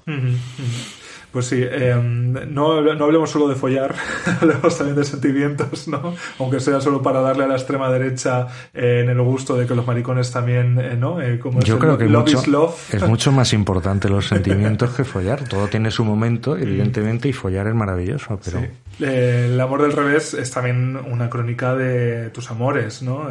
Es un, un relato de alguien que va, en- va enamorándose y va sintiendo enamoramientos, que no son exactamente lo mismo, ¿no? De, bueno, de personas que son capaces de corresponderle o no y con las que entabla relaciones a veces eh, más estándar y a veces más bizarras, eh, pero que todo eso construye eh, la manera en la que, bueno, te desarrollas en lo, en lo afectivo, ¿no? Sí, ahí, ahí hay un. Una, es la guía realmente del libro, yo creo, la, el, el- el esqueleto que lo articula. Ahí, de hecho, arranca con, con un compañero del colegio, cuando yo tenía 13, 14 años, eh, al que no he vuelto, vuelto a ver, aunque estoy en contacto con él. De hecho, le mandé el libro, se quedó muy sorprendido, eh, que es eh, el primer recuerdo que yo tengo de alguien mm, de quien yo me haya enamorado esa sensación de, de, de- de plenitud, de arrobamiento, de, de- todavía en un chaval de 13 o 14 años, con lo cual yo tampoco tenía una construcción literaria muy clara. Eh, después de, de ese chico, en- por el libro pasa la tipología, hay ya el primer enamoramiento de, de un homosexual, eh, que no es correspondido y que además es la persona más tó- tóxica con la que yo me he cruzado en mi vida y que bueno, tiene un efecto evidentemente en el libro. Luego está el- bueno, mi primer noviete, luego está eh, mi primer amor real, que acabó mal, pero que fue mi primer amor real. Eh, no, me he saltado uno que es fundamental, que es Arturo, que es La nuca. el, el amor inventado, la nuca. Y sí, es una evolución más que sexual. El amor del revés es un, Sí, es un libro sentimental, es un libro sobre el amor. Y de hecho, al principio, eh, creo que hay una frase que dice que todo empieza no en los testículos, sino en el corazón. Y yo creo que es verdad. Las cosas empiezan cuando te enamoras, porque eh, la masturbación siempre es muy eficaz. Es decir, que, que hay cosas que se pueden curar y otras que se pueden curar peor Mm. en soledad. Eh, yo creo que como todos los maricas, una vez que se nos presenta la oportunidad amorosa adelante, eh, o sea, totaliza tu existencia. Quiero decir, eh, le- de repente tienes la, la oportunidad de, de participar de ese universo del que te has sentido excluido durante tantos años, ¿no? Y durante los años fundamentales, ¿no? Pero el amor en el fondo es bastante totalizante siempre, Sí, ¿no? O sea, sí, quiero sí. decir que si yo mm, tengo la sensación de que un chaval de 17 años que se enamora de, de Manolita mm, Le va a pasar igual, Está igual de gilipollas que lo que pasa que él tiene más posibilidades de desarrollar, de, de cogerle la mano a Manolita y Mm. de tener una vida con Manolita. No, incluso así de decirlo, ¿no? A sus Claro, amigos que le efectivamente, guste. efectivamente. Por lo menos de fracasar con dignidad. Hay, eh, en ese sentido hay un pequeño párrafo que, que a, me- a mí me apela muchísimo, que es ya avanzado en el relato, ¿no? Cuando ya llevamos algunos de estos amores que has enumerado detrás, y hablas de Eduardo, que no sé si es el nombre real o es... Eso son todos los nombres reales, menos un nombre, todos son todos reales. Tenía yo la sensación ¿no? de, que, de que así sería. Dices, no estuve jamás enamorado de Eduardo, pero puse la voluntad de estarlo. Necesitaba tener una biografía, y no hay biografía sin amoríos. Por primera vez en mi vida, alguien que me gustaba hacía el ademán de estar dispuesto a compartir conmigo la salud y la enfermedad. Y con eso bastaba, porque se estaba haciendo demasiado tarde.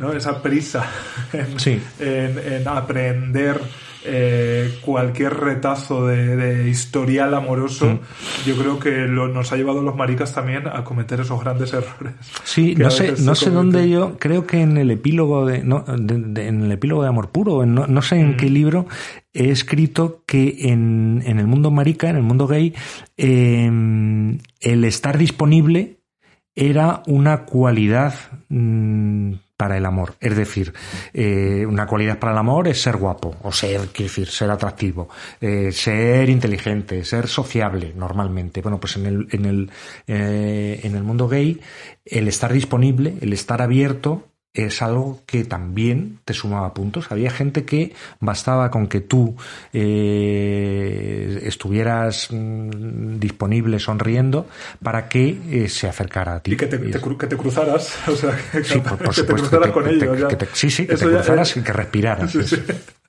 Tal cual, lo, demás ya es, es, eh, accesorio. Eh, Pues Eduardo dejó de hablarme después del libro. Pues fatal su rollo, ¿no? Bueno, Bueno, eh, sí, ese, ese- yo durante esos años mm, de soledad, ¿no? En, lo que- en el que uno intenta... eh, a mí lo que me, daba la sensación de que, que te gustara alguien, esa cosa tan incluso pueril, eh, ya te validaba, ¿no? Ya... eh, porque yo, por ejemplo, cuando salí del armario con mis compañeros del instituto, eh, era, eh, todavía como que quedaba la duda, ¿no? De si era verdad, si no era verdad, por qué lo decías, por qué no, si te lo habías inventado, si... Y yo, pues, eh, con, con toda mi mejor eh, pluma literaria me inventé un novio, ¿no? Que tenía un novio en Albacete, fíjate que, que glamuroso. y, y como que aquello era lo que me validaba, ¿no? No es que yo te dijera, mira... ante ellos dices, Claro, o sea, claro, les contabas una historia que era... Yo la- tenía, yo tenía novio y de repente aquello eh, tenía otro alcance, pero si solo era gay, era como que. Claro, yo era un cuerpo gordo y que. eh, Te podían haber pillado. Me podían haber pillado, pero eh, tampoco se interesaron tanto, quiero decir. Eh, era un momento también en el que las historias gays eh, seguían ensuciando al oído hetero, quiero decir. Era como, vale, no me lo cuentes, no necesito saberlo, ¿no? Eso que dice ahora Vox, tanto de en, en su Sí, casa. pero en tu casa, En su casa y en su cama, que hagan lo que quieran. Pero de repente, pues es- era la pareja lo que te validaba como maricón, ¿no? No tu identidad. Claro, porque, porque volvemos a lo que hablábamos antes también. La pareja forma parte de, de- Sí, es del algo que ellos, que pueden que, entender. claro. Y luego, ya en el mundo real, siempre tuve la sensación de que a mí me tenía que gustar alguien. ¿No? Si no, no, está, no estaba siendo exactamente marica, ¿no? Porque ¿qué es un marica al que no le gusta a nadie, ¿no? Eh, luego eso, em, por fortuna... Pero tú no eres enamoradizo. Pues yo pensaba que lo era, pero he descubierto después que Que hay, que enamorarse... hay mucha gente mucho más, mucho no, más y que, y enamoradiza. que enamorarse era otra cosa. O sea, yo me, yo me conformaba con la nuca. Ya. para ponerlo en términos del amor del revés, ¿no? O sea, para mí era suficiente porque eso me permitía quedarme en, en toriles. O sea, ni, ni, ni tener el amago, Sin arriesgar nada, nada, y sin absolutamente. correr. Porque esto, bueno, esto ya es eh, ya, eh, la, la biografía profunda, ¿no? Pero claro, cuando uno es marica y encima está gordo, eh, del mundo general te, te, mm, discrimina el ser maricón, pero entre los maricones se discrimina el ser gordo.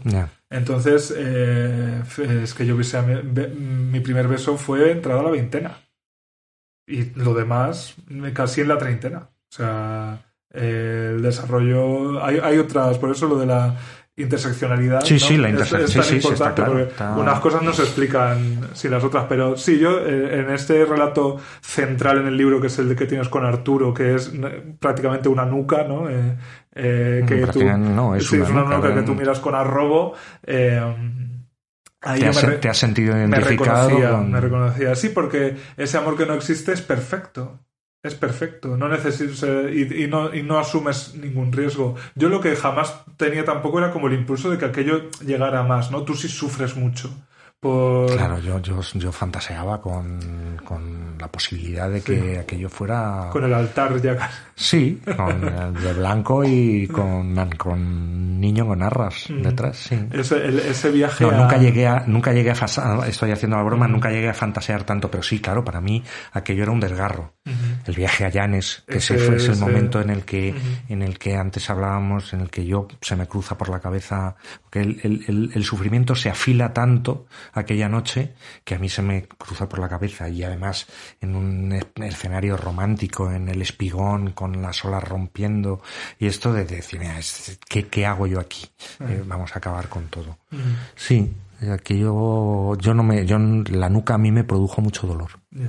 Eh, luego yo creo que eso también marca un poco eh, las primeras relaciones de verdad que tienes, ¿no? O sea, esa, ese bagaje eh, de idealizador, ¿no? comprender que, la, que una relación después real, tangible... es sucia Sí, que es sucia, que no tiene por qué ser perfecta, que no ni siquiera tiende a la, a, la perfección ni la necesita muchas veces.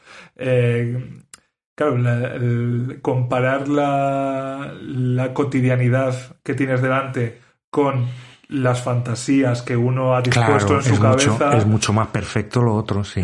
Claro, y de hecho, para, para darle el toque prosaico a la vida, eh, cuando saqué El amor del revés, estuve stalkeando, stalkeando se dice, ¿no? Sí. Estuve stalkeando a Arturo, buscándole para, como tiene un apellido lo suficientemente raro como para localizarle, eh, le estuve buscando y me alegré muchísimo de nunca porque ha, envejecido fatal. O sea que sí, que las cosas son de carne y hueso, se pudren, eh, huelen mal y tienen sin duda. Y efectivamente, cuando llegas a... Yo creo que, esto lo he hablado con muchos maricas, eh, cuando llegas a una primera relación eh, antes hablamos del primer amor, ahora digo una primera, no una primera relación, una primera relación con convivencia. A los 35, eh, yo creo que esa es la edad en la que yo empecé a, vivir con Asier. Eh, las cosas son mucho más chungas, porque claro, ya no es lo mismo eh, tus manías a los 20 que a los 27, que a los 35, y luego ya si te va mal y empiezas otra relación o buscas otra relación a los 48, mm. pues ya la pereza es máxima, claro. Todo el bagaje, el bagaje con el que llegas a las relaciones es muy importante. Pero yo, fíjate que en ese sentido soy un poco más optimista y creo que si empiezas a convivir con 35, por más manías que tengas, que, hombre, necesitan hay que ceder también, ¿no? Y necesitas ahí una negociación que, que sea, que funcione para ambas partes yo creo que ya sabes que puedes vivir solo. ¿no? Ya no hay una necesidad ahí de, de ajuntamiento, eh, que es lo que yo detecto. Afortunadamente yo he dejado de convivir con gente heterosexual desde hace mucho, eh, así de manera genérica, pero en esos amigos de instituto uno ve claramente que ponerse a vivir con 22 años con otra persona a mí me parece mucho más infernal que con 35. Con 22 sí, con 22 sí. Mm. Pero, pero ahí además ni siquiera te, te, hablo de mudarte a vivir con alguien, sino el, bueno, pues este, este, este, tipo de cosas que empieza, bueno, pues yo comparto un piso, eh, pero pasamos unas temporadas juntos y bueno, mm. vas construyendo te vas educando un poco a, a no tener a cosas muy prosaicas, a no tener la ropa tirada o a, o a ordenar determinados espacios comunes. Y yo en ese sentido todo me ha salido muy bien no me puedo quejar, pero tengo, yo soy una persona, eh, creo que de difícil convivencia, pero mm, Asier es de una convivencia muy fácil, con lo cual en ese sentido hemos, no hemos tenido eh, problemas. Pero entiendo muy bien, entiendo muy bien, o sea, si yo ahora me tuviera que por, por otras razones, por razones de trabajo me tengo que ir a Barcelona y pasar medio año conviviendo con no sé quién creo que me moriría. A estas alturas ya. Em, no sé si en el, en el Luis G. Martín actual, que, que tiene una vida probablemente mucho más eh, estandarizada, ¿no? Que, de lo que jamás pudo soñar, ¿no? Y mucho más estándar quizás no es una bonita palabra. Sí, pero, está entendido, sí, mucho eh, más convencional en el buen sentido. En el buen sentido, eh, de la que jamás soñó esa cucaracha. Antes decíamos que bueno, esa homofobia interiorizada, ese, ese sentimiento mm, se perpetúa, pero en tu, tu relación con Asier en tu propia vida diaria, ¿crees que queda algo de esa cucaracha? Yo creo que voy a morir con cosas de la cucaracha, mm. sí. Pero tiene que ver ya, yo creo que tienen que ver más con lo que hablábamos antes, es decir, con rasgos de carácter. No, no, no creo que quede nada en, en otro tipo de sentidos de, de, pensamiento, de, de aspectos concretos. O sea, si me remango la camisa no me salen los pelitos de, de cucaracha, pero, pero si miramos en el corazón, seguramente hay, hay cosas de cucaracha. Em, una de esas cosas yo creo que es eh, saberse eh, miembro de un colectivo, ¿no? Saberse, ahora que precisamente en la nueva batalla de la derecha y la ultraderecha es descolectivizar, eh, ya sin ninguna vergüenza ni compostura, quiero decir, ya con, con esas mismas palabras. Eh, te quiero preguntar también con, por tu relación con el activismo el activismo, digamos, con, con, minúscula, ¿no? Con la minúscula, con las cosas que uno hace con cierta conciencia de, del hmm. colectivo, ¿no? En el amor del revés, eh, hay un momento que describes un poco cómo empieza esa relación, porque yo es, es, también los años que describes son totalmente los años en los que se instaura un cierto movimiento eh, activista en España, que por ejemplo eh, se puede leer su historia en Lo Nuestro sí que es mundial, de Ramón Martínez, pues es la crónica de esos años también en, colectivo. Tú dices, en aquellos años ya había manifestaciones reivindicativas en Madrid. Yo las censuraba con cierta furia. Repetía los mismos argumentos de sacristía y de taberna que luego, cuando recobré el juicio, comencé a combatir. Repetía, por ejemplo, como los más estólidos, que no hay que estar orgulloso de ser homosexual, ni hacer pregón de ese orgullo. Pero yo en realidad lo estaba. Estaba orgulloso de haber sobrevivido, de haber de seguir teniendo sexualidad y razón de amor, de mantenerme en pie y no sentir vergüenza, de haber evitado la traición, el suicidio o la locura. Estaba orgulloso de haber ido descubriendo a contracorriente que todo aquello de lo que me habían querido, de lo que habían querido apartarme era lo único por lo que merecía la pena luchar. Sí, yo, vamos a ver, yo tengo un, cierto problema eh, estructural para comportarme como un activista, no solo en esto, sino en otras cosas. Pero, por otro lado, soy una persona perfectamente comprometida con la política, bueno, ahora mismo estoy trabajando donde estoy trabajando.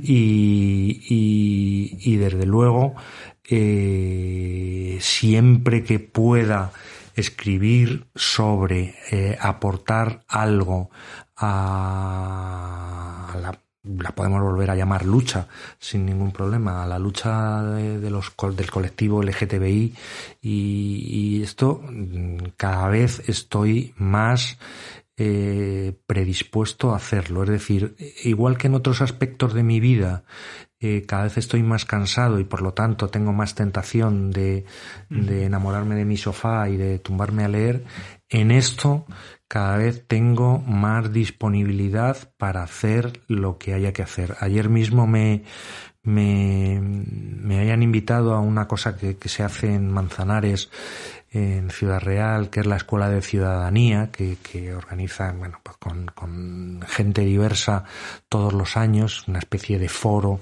para debatir de algunas cosas. Me habían invitado, había dicho que sí, y ayer justo me escribieron para decirme que querían, por los, por el momento, el momento especial que se vive, eh, abrir eh, la escuela de, de este año conmigo para hablar de del colectivo LGTBI, de, la política, de la situación actual y de todo esto. Y les dije que por supuesto que, encantado y, es algo que me, me, por supuesto lo voy a hacer, pero que además de hacerlo lo, lo hago con, con especial satisfacción. Es decir, yo creo que lo que pueda aportar ahí, luego en otros sitios, como en Moncloa, pues yo creo que puedo aportar más también, pero lo que pueda aportar uno siempre tiene la sensación de que es demasiado poco. Y yo les estoy eternamente agradecidos a los activistas de, de organización, de, de, a los que se, se, se, dedican a organizar, a pensar,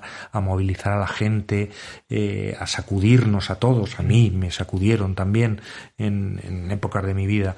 Eh, les estoy agradecido y yo creo que para eso no valgo. Y desde luego me llega tarde, pero en todo lo que yo pueda hacer, escribiendo, participando, eh, colaborando con, organizaciones o con no organizaciones, desde luego me parece que, que desde luego lo voy a hacer.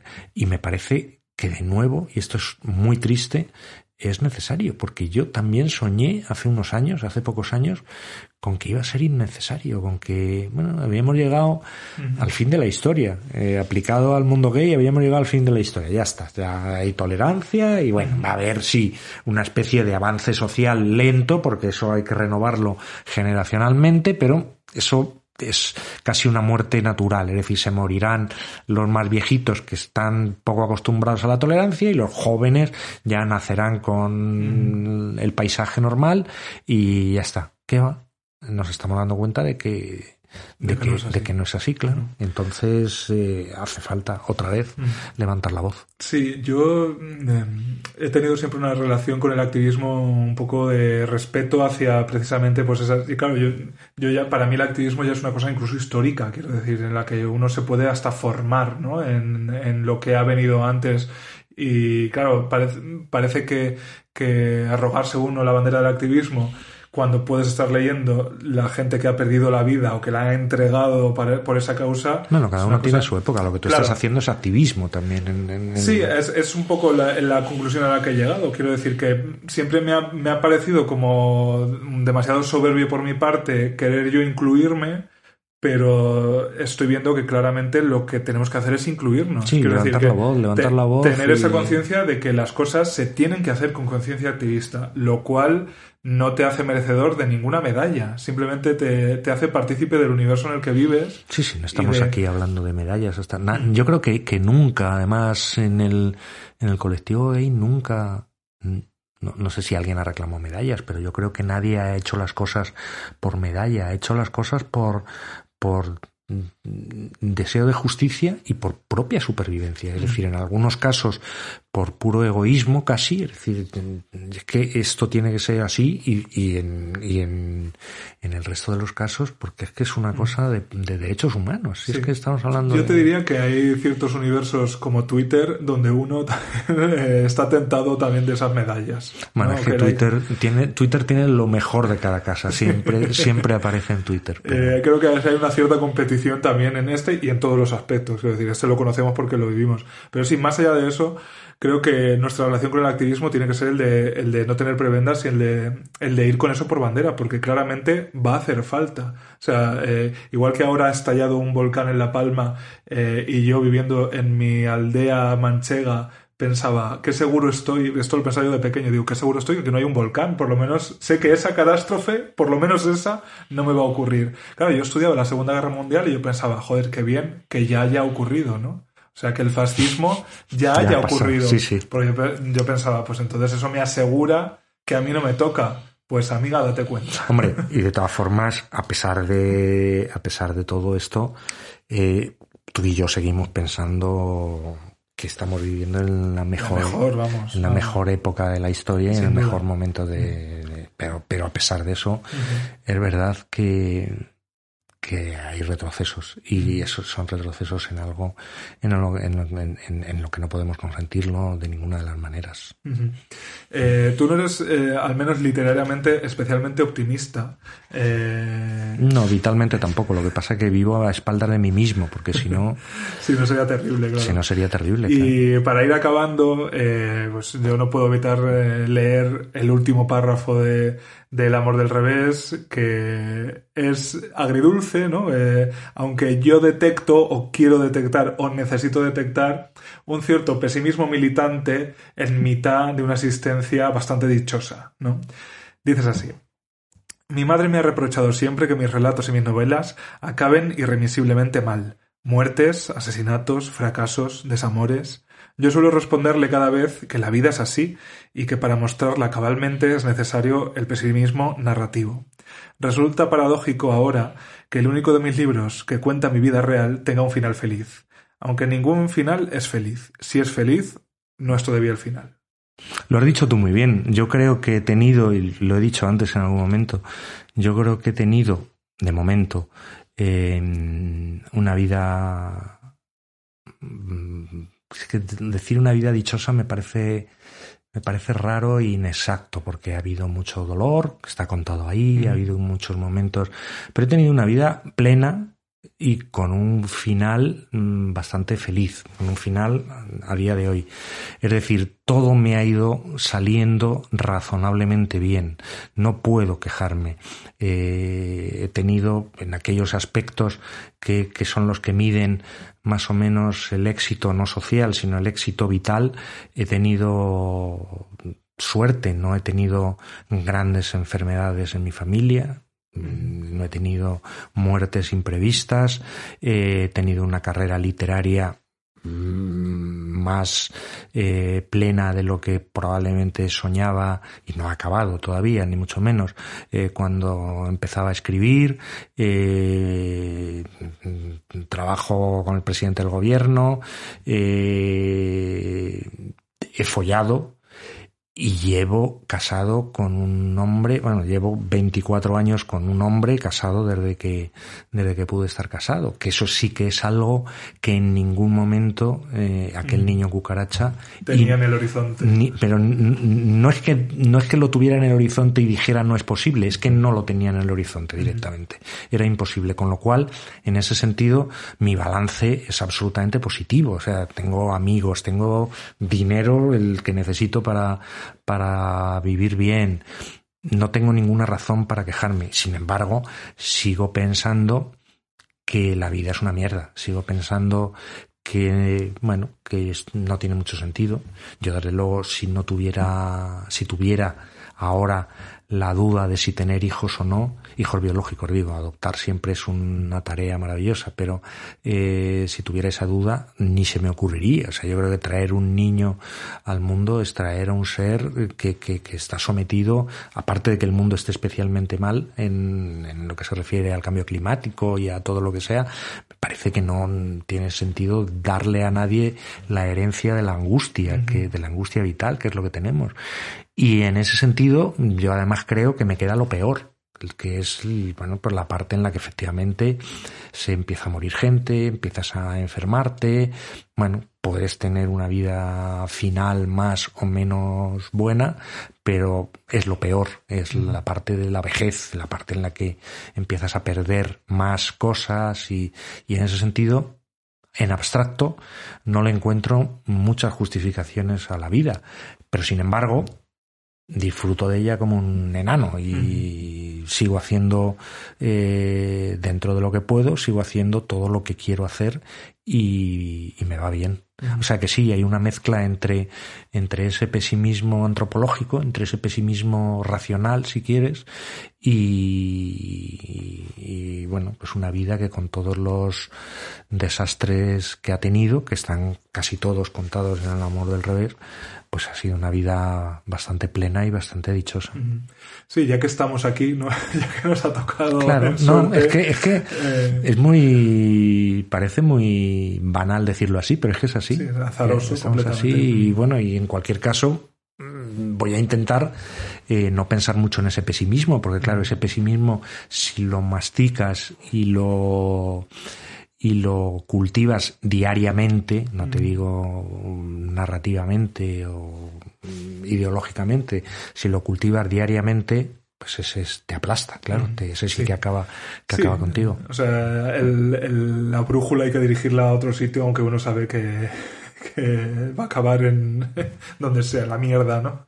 Eh, de todas formas, déjame decirte que, al menos con el, amor del revés, eh, a mí me resulta esperanzador, ¿no? Un, tener un ejemplo al que, con el que yo me puedo comparar tan fácilmente, aunque sea por cercanía, por, eh, sí, por proximidad, porque el lenguaje eh, lo reconozco, porque los ambientes los reconozco y Claro, no, no, creo que este sea un libro que anime a que eh, hay que superar las penalidades hasta formar una pareja y tener una vida eh, que uno puede explicar a sus vecinos y a sus padres. Yo creo que la, la gran lección es que ese odio y ese desprecio que parecen absolutos tanto durante tanto tiempo y ese silencio eh, con el que uno pacta y casi le vende su alma porque cree que va a ser para siempre, que eso acaba, que no que las Yo que penalidades si hay una lección que se puede sacar del amor del revés, yo creo que tiene que ver con que no se puede luchar contra uno mismo.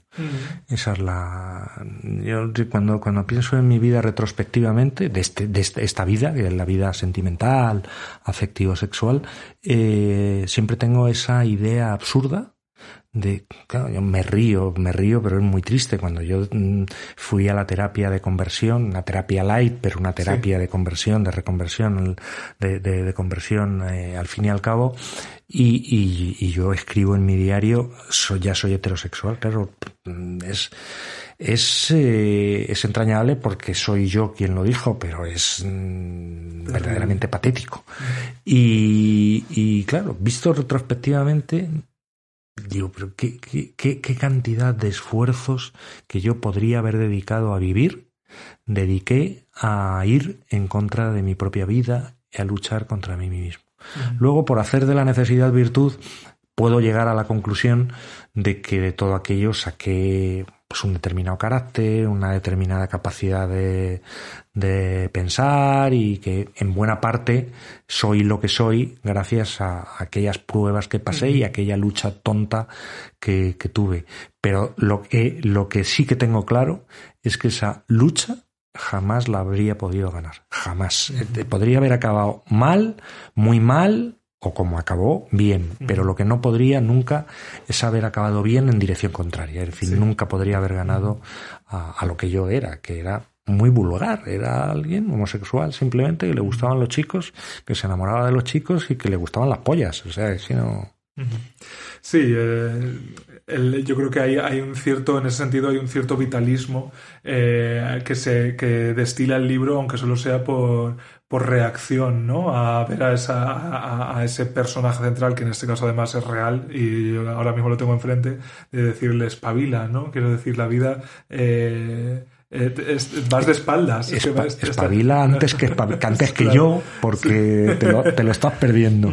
Sí. Sí, eres- yo creo que eh, al final, eh, a pesar de ese, ese pesimismo antropológico, decíamos antes, uno cierra el amor del revés, ¿no? La- Lo, lo termina y lo que siente son ga- ganas de, de, de vivir, ¿no? De no de quitarse las prebendas, de quitarse eh, esas distancias que no- generamos con ciertas cosas que sabemos que es lo que queremos o lo que necesitamos o lo que deseamos o lo que o lo que el mundo ha preparado para nosotros y ha dispuesto para nosotros. Tirarse a la piscina y, y ya está.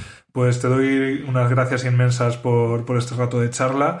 Ayer Eh, salió, mira, ayer justamente salió la edición en bolsillo. Estoy muy Pues- contento por eso. Eh, se, se acaban las excusas entonces para hacerse con El amor del revés, eh, editado por Anagrama. Sabéis siempre, y lo digo siempre, que Marica Páginas, la idea es que os hayáis leído el libro antes. Me consta que muchos no lo hacéis, pero bueno, antes, después, durante es más complicado. La cuestión es leer a Luis G. Martín, leer El amor del revés y el resto de su obra.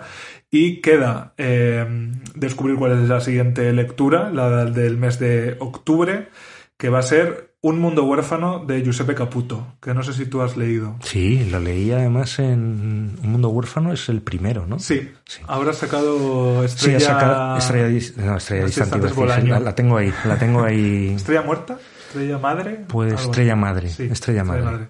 Pues también una lectura mega interesante, eh, con unos... eh, Una mezcla, escenas... una mezcla rarísima. Una Toda mezcla la parte, muy rara, muy la rara, parte sí. de todas las partes de no hacemos spoilers, las partes de la sauna a mí me interesaron muchísimo, me Sí. parecieron muy Yo- hay un- sobre todo una escena, se llama Sling, ¿no? El columpio. Eh, Sí. Hay una escena eh, en un sling, en la- eh, o sea, que desde que leí el libro yo pienso en, o sea, me viene a lo mejor cada mes. o sea, se- tiene ese poder. Está editado por Alfaguara, no debería ser demasiado difícil de conseguir, es un Por- libro de, de hace unos años. por random. Ra- ¿Es random? Sí, Ah, pues sí, me he confundido en- dentro de la misma Random- casa. Random House, Random House. Eh, y el libro debe ser más o menos coetáneo del amor del revés. Yo creo que Un sí. poco después, quizá 16, 17. Yo creo que o sea sí. que ya sabéis que siempre os animamos a mm, comprarlo, eh, o sea, a sacarlo de la biblioteca o a, sacar, o a comprarlo en vuestras librerías de pueblo o de barrio. Y si es el caso que vivís en un pueblo como era el mío, que no hay librería, pues ahora tenéis todostuslibros.com, que literalmente son todas las librerías de España que no son grandes multinacionales cuyos dueños se van al espacio de paseo y ahí podéis encargarlo en cualquiera de ellas. Luis G, gracias de nuevo por, Gracias a ti. por este por acompañarnos en este en este repaso a tu vida a través de, del amor del revés y un abrazo grande. Un abrazo.